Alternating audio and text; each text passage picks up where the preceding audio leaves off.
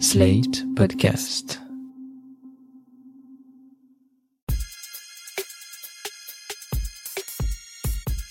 Salut chers auditeurs, salut chères auditrices, bienvenue dans Sans Algo, le podcast qui donne envie d'en écouter d'autres. Vous écoutez la version longue avec de la reco et de l'actu. Je suis Mathilde Mélin, je suis journaliste pour Slate.fr. Mon boulot, c'est d'écouter des podcasts. Genre beaucoup de podcasts. Chaque semaine, je partage ici mes coups de cœur, qu'ils soient récents ou plus anciens, parce que je sais que pas mal d'entre vous se sont mis au podcast assez récemment. Au menu de ce troisième épisode, un podcast intime qui parle de sexualité et d'acceptation de soi. Mais avant ça, les deux actus du monde du podcast qu'il ne fallait pas louper cette semaine. Si vous habitez en région parisienne, sortez vos agendas. Le label Nick la Radio souffle sa première bougie le vendredi 8 octobre à La Villette. Au programme de leur teuf impertinente, un enregistrement en live de Banana Kush, leur podcast sur le cannabis, avec le musicien Mid. Ils vont parler weed, évidemment, et aussi création musicale. Juste après ça, préparez vos boules et vos grilles, l'équipe de Bingo, un podcast consacré, comme son nom l'indique, au bingo, en animera un en live et croyez-moi, ça n'a rien à voir avec l'ambiance maison de retraite. Enfin, Nick ne serait pas Nick sans la musique. Toute l'équipe a préparé un DJ set à base de reggaeton, de funk, de trap et de plein d'autres musiques que franchement je connais pas, mais qui vont vous faire danser jusqu'à ce que vous ayez des ampoules aux pieds. Ça se passe donc vendredi 8 octobre à la Folie à la Villette. C'est entièrement gratuit et ça va être fire. Fire, fire, fire, Si vous avez des ados à la maison ou si vous êtes vous-même un ado, le concours Une fois une voix, dont Slate est partenaire, revient pour une deuxième édition. Les jeunes qui ont entre 11 et 18 ans peuvent participer seuls ou en groupe avec leur classe par exemple, et produire une enquête sonore sur le thème Un espace à soi. Le but sera d'interroger la place des femmes, des hommes et des personnes non binaires dans un espace donné. Par exemple, pourquoi les garçons occupent plus d'espace dans la cour de récré ou quelle place occupent les hommes dans les maternités. La deuxième édition est parrainée par l'historien et écrivain Yvan Jablonka et vous avez jusqu'au 31 décembre pour vous inscrire, ça va, il y a le temps. Toutes les infos pour s'inscrire sont sur le site unefoiunevoix.com et si vous voulez écouter les podcasts gagnants de l'année dernière, rendez-vous sur Slate Audio.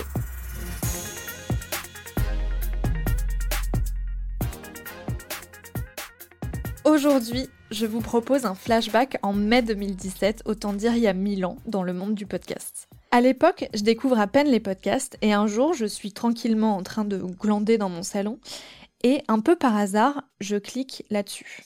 la goudou, la goudou, la goudou. la goudou, la goudou. Je me souviens de la première fois où on m'a dit Hello, tu le sais pas, mais t'es homo comme si c'était une évidence, comme si j'étais passé à côté de la réalité. C'était en préparant mon BAFA. J'ai cru l'espace de quelques mois que j'allais animer des centres aérés tous les étés. J'ai 17 ans. Elle s'appelait Anne.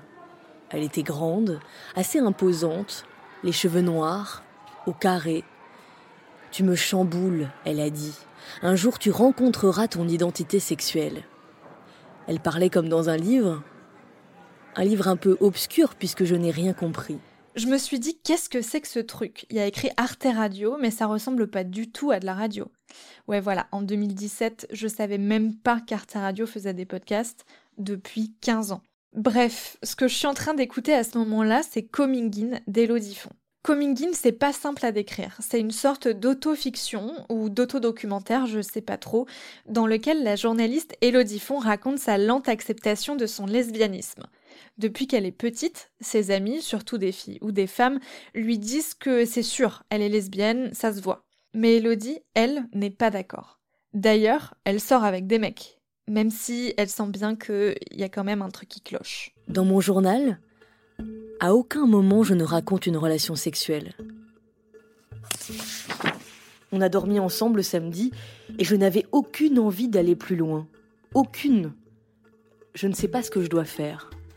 La seule sensation évidente, en me relisant, c'est l'absence d'amour. J'ai très peur de coucher avec. Ça va faire huit mois, mais ça me bloque. je ne ressens rien. Ce que fait Elodie Font dans ce podcast, c'est pas seulement raconter son expérience. Elle nous la fait vivre, elle nous plonge dedans, comme dans un monologue intérieur. On doute avec elle, on se sent seul avec elle, on chemine avec elle. Et parce qu'elle se dévoile autant, on comprend que savoir qui on est, qui on est vraiment, eh ben ça peut prendre du temps et c'est pas toujours simple. Ce que j'aime dans ce podcast, c'est qu'il propose une vision très intime, voire pudique, de ce que c'est de se découvrir lesbienne dans une société hétéronormée. Tout au long des 28 minutes que dure Coming In, Elodie Font nous fait part de ses doutes, de ses peurs, de ses questionnements, et aussi, parfois, elle nous fait rire. Si un jour vous avez besoin d'une excuse pour ne pas coucher avec quelqu'un, vous m'appelez, hein, parce que j'avais du stock. J'ai. Mal à la tête. J'ai. Mal au ventre. J'ai. Mes règles. J'ai. Piscine. Poney. Une mycose. La phobie des préservatifs. Je. Suis mal épilé. Je. Préfère faire du canoë. Je. Me suis bloqué la mâchoire. Je. Dors mal quand je suis pas chez moi. Me suis fait une tendinite au tennis de table. Peux pas rester, désolé. Le podcast est vraiment chouette, évidemment, sinon je vous le recommanderais pas. Mais si j'ai choisi de vous en parler aujourd'hui, c'est aussi parce qu'il vient d'être adapté en BD par Elodie Font et l'illustratrice Carole Morel aux éditions Paléographique et Arte Éditions. J'ai trouvé la BD sublime, vraiment complémentaire avec le podcast. Le trait est coloré et donne de la chair aux sentiments que traverse le personnage d'Elodie. Cette BD, c'est pas qu'une adaptation du podcast, parce qu'en fait le récit est plus détaillé et va plus loin que l'œuvre originale. Et j'ajoute que je suis pas la seule à avoir adoré cette BD, puisqu'elle a gagné le prix de la BD de la rentrée, décerné par la newsletter Lesbien Raisonnable, qui sait de quoi elle parle quand il s'agit de lesbianisme et de rapport à sa sexualité. J'ai voulu en savoir plus sur ce podcast et son adaptation en BD. Elodie Font m'a donc rejoint dans le studio pour qu'on en parle. Bonjour Elodie Font. Bonjour Mathilde Mélin. Pour commencer, est-ce que vous pouvez nous dire ce que ça vous a fait de raconter une histoire aussi personnelle dans un podcast? Ce que ça m'a fait, ça a changé ma vie, tout simplement. Dans un premier temps, euh, je l'ai écrit en n'ayant aucune idée de ce que ça pourrait avoir comme impact sur moi. Euh, la veille de la sortie du podcast, c'était il y a quelques années déjà, hein, c'était en mai 2017, je, me souviens très bien que je me dis, mais quand même, tu racontes beaucoup de choses de toi j'espère que les gens vont pas se dire que tu as vraiment envie de, d'être à poil devant tout le monde, quoi, quelque part. Et puis, en fait, j'ai eu tellement de jolis retours tout de suite que euh, très vite ça m'a mise en confiance aussi sur ce que je racontais et sur le fait que c'était pas voyeur ou euh, ou quelque chose dans ce style-là et ça a complètement changé ma vie ce podcast a changé euh, ma vie professionnelle et ça a changé ma vie personnelle. En tant que journaliste, c'est toujours un peu compliqué de parler de soi. On dit souvent que le podcast c'est le média de l'intime mais en fait vous avez été une des premières à raconter une histoire aussi intime et sur vous-même. Comment vous avez fait pour trouver une posture juste entre je suis journaliste et je raconte une histoire très intime et qui parle de ma vie personnelle et de ma sexualité? C'est vrai que quand on apprend à être journaliste, on nous dit euh, surtout n'utilisez pas le jeu. Alors on le dit un peu moins, je pense, euh, maintenant dans les écoles de journalisme, mais euh, il y, a, y, a, 15 ans, on nous disait ça. Et je l'ai plutôt écrit en ne pensant pas que j'étais journaliste. Je l'ai écrit de la manière la plus sincère possible et je pense que c'est ça qui a participé au fait que ce podcast a, fonctionné, c'est que j'étais vraiment très sincère dans ce que je racontais. J'aurais pu l'écrire à une amie comme ça. Et je l'ai écrit, euh, je l'ai tellement écrit d'ailleurs comme pour des amis que euh, dans les retours que j'ai eus, il y a plein de gens qui m'appelaient Hello ou qui me tutoyaient d'une manière euh, très facile. Et, et, je pense que ça, ça tenait à cette sincérité-là.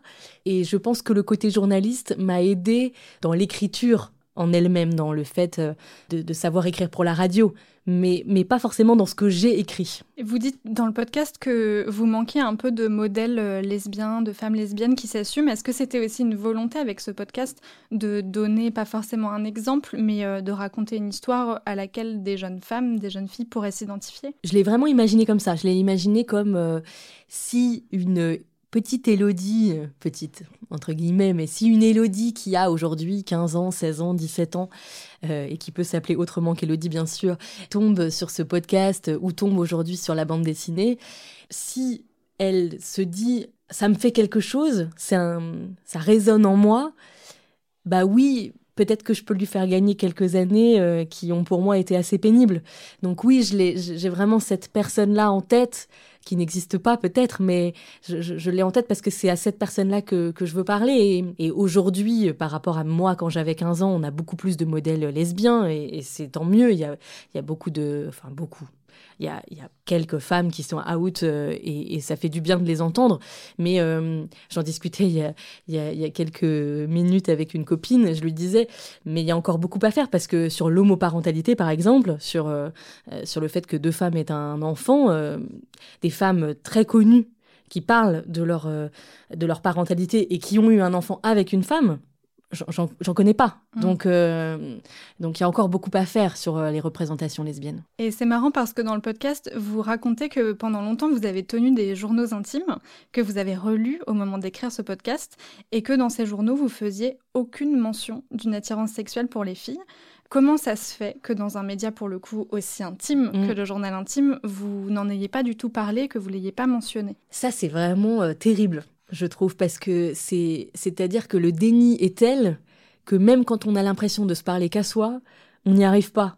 Ça, c'est, ça, c'est quelque chose qui m'a un peu fendu le cœur hein, quand je me suis rendu compte des années et des années après que j'avais même pas réussi à me le dire à moi euh, dans, dans, ce cadre-là. J'ai trouvé que c'était oh, abyssal comme déni. Et je pense que ça tient à, plein de raisons. Euh, je pense que le fait que moi, je, vivais dans un petit département, dans, un lycée à la campagne, euh, où euh, j'entendais pas du tout parler de l'homosexualité. Hein. On, parlait de représentation tout à l'heure. Ça m'était mais totalement étranger. Donc je pense que ça vient aussi du fait que je ne suis même pas certaine que je connaissais le mot lesbienne, par exemple sans doute que je le connaissais, mais ça ne m'évoque absolument rien avant d'aller faire mes études supérieures ailleurs, dans des grandes villes, et d'en rencontrer en fait des, femmes qui, étaient avec d'autres femmes, et je me disais, waouh, qu'est-ce qu'elles font? Enfin, j'ai vraiment, je me souviens de la première fois où on m'a, parlé de l'homosexualité féminine, j'étais euh, presque choquée, quoi. Je, me disais, mais quoi? Comment ça? Ça existe? Donc, je pense que ça tient à ça, au fait que je connaissais pas l'existence. Euh, ou en tout cas très peu de l'homosexualité féminine. Je pense que ça tient aussi à moi, hein, euh, à ma difficulté à moi, euh, dans mon histoire, à, accepter euh, qui, j'étais. Parce que franchement, j'avais quand même des signaux énormes hein, qui me clignotaient au visage et, pour autant, je les voyais pas. Donc je pense que c'était aussi propre à moi. Hein. Et ce que vous racontez dans ce podcast, c'est comme ça que vous l'avez appelé, c'est un coming in. Moi, j'ai trouvé ça très intéressant comme nom parce qu'on parle souvent du coming out, du fait de rendre public euh, son homosexualité ou sa bisexualité. Vous, ce que vous racontez, c'est pas ça du tout. C'est comment vous, intimement, vous avez euh, accepté qui vous étiez. Mm. Est-ce que le podcast a aussi fait partie de ce chemin-là, le fait de rendre public cette expérience intime? Est-ce que ça vous a aidé à accepter votre homosexualité? Oui. C'est drôle parce que quand euh, le podcast est sorti, j'étais persuadée que j'étais euh, au bout du coming in, que ça y est, euh, j'étais très très au clair avec ma sexualité, qu'il n'y avait aucun problème. Et en fait, en écrivant euh, la bande dessinée, donc euh, il s'est passé cinq ans, euh, entre, enfin quatre ans et demi entre les deux, et je me suis rendu compte que absolument pas. C'est-à-dire que je me suis rendu compte qu'en quatre ans et demi, il s'était encore passé plein de choses, plein de, petites clés de compréhension que j'avais pas il y a quatre ans et demi. Et je, me dis aujourd'hui, en fait, ça, ça c'est pour toujours, quoi, que je ne suis pas complètement dans la norme. Donc c'est pour toujours que je, qu'il faut que je trouve moi ma manière d'avancer dans cette société. Et ça, c'est assez rigolo, parce que j'étais quand même très très persuadée d'être arrivée au bout du chemin, et, pas du tout. On le voit bien quand on lit euh, la BD que vous avez coécrite avec Carole Morel. Il y a l'histoire n'est pas tout à fait la même. Vous la racontez pas dans le même ordre. Il y a des choses en plus mhm. qu'il n'y a pas dans le podcast. Donc quand on a écouté le podcast, on peut lire la BD et encore découvrir des choses sur votre euh, chemin personnel.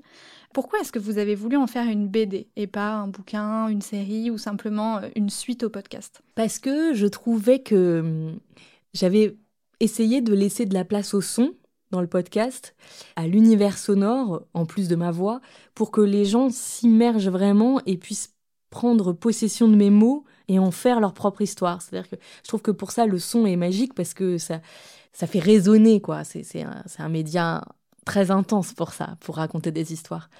Et j'avais envie, si, si l'histoire euh, reprenait vie, j'avais envie de laisser place à quelque chose d'autre que mon écrit à moi.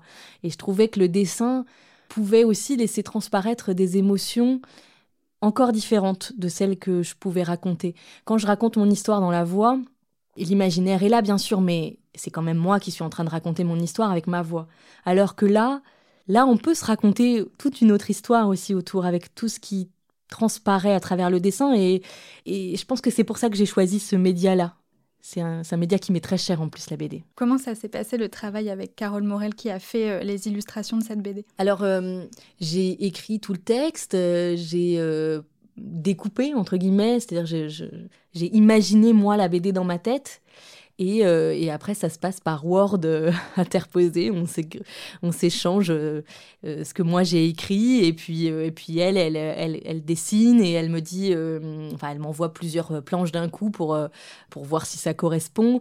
Mais en fait, ça a correspondu tout de suite. C'est-à-dire que c'était exactement ce dont je rêvais. Donc, j'ai eu une chance inouïe. Qu'est-ce que ça vous a fait de tenir votre histoire entre les mains, d'avoir un objet? Ah, c'est hyper émouvant parce que, hum, déjà, c'est très émouvant euh, d'avoir un objet où il y a son nom euh, dessus. Enfin, quand on aime lire, euh, c'est fascinant un peu de se dire que nous-mêmes, on a écrit quelque chose. je, suis je, suis très émue parce que, hum, parce que vraiment, je ne pouvais pas espérer que ce soit mieux que ça. C'est-à-dire, j'avais très peur de, de, repartir sur cette histoire de coming in. Euh, vous me disiez tout à l'heure pourquoi vous n'avez pas fait une suite. Ça fait un moment qu'on me le demande. Euh, est-ce que, est que tu feras un jour une suite? Et euh, peut-être que je vais raconter des choses sur l'homoparentalité. Quelque part, c'est un peu la suite. Mais, mais c'était hyper anxiogène pour moi de, reprendre possession de cette histoire, puisqu'elle avait eu tellement de jolis échos à travers le podcast que c'était. Hum, oui, assez anxiogène de me dire, tu reprends cette matière-là, mais, mais comment tu vas faire pour être aussi sincère une deuxième fois, pour t'en emparer vraiment d'une une deuxième fois? Et je, trouve que ce qu'elle en a fait, Carole, ça, ça marche, quoi. Enfin, J'espère que ça marche. en tout cas, moi, je trouve que ça marche et je recommande cette BD aux auditeurs au même titre que le podcast. Merci, Elodie Font. Merci beaucoup. Merci d'avoir écouté Sans Algo, j'espère que ça vous a donné envie d'écouter Coming In et pourquoi pas de lire la BD ou de l'offrir à quelqu'un de votre entourage. N'hésitez pas à vous abonner à Sans Algo pour ne rater aucune de nos recommandations. Nous sommes sur toutes les plateformes d'écoute de podcasts.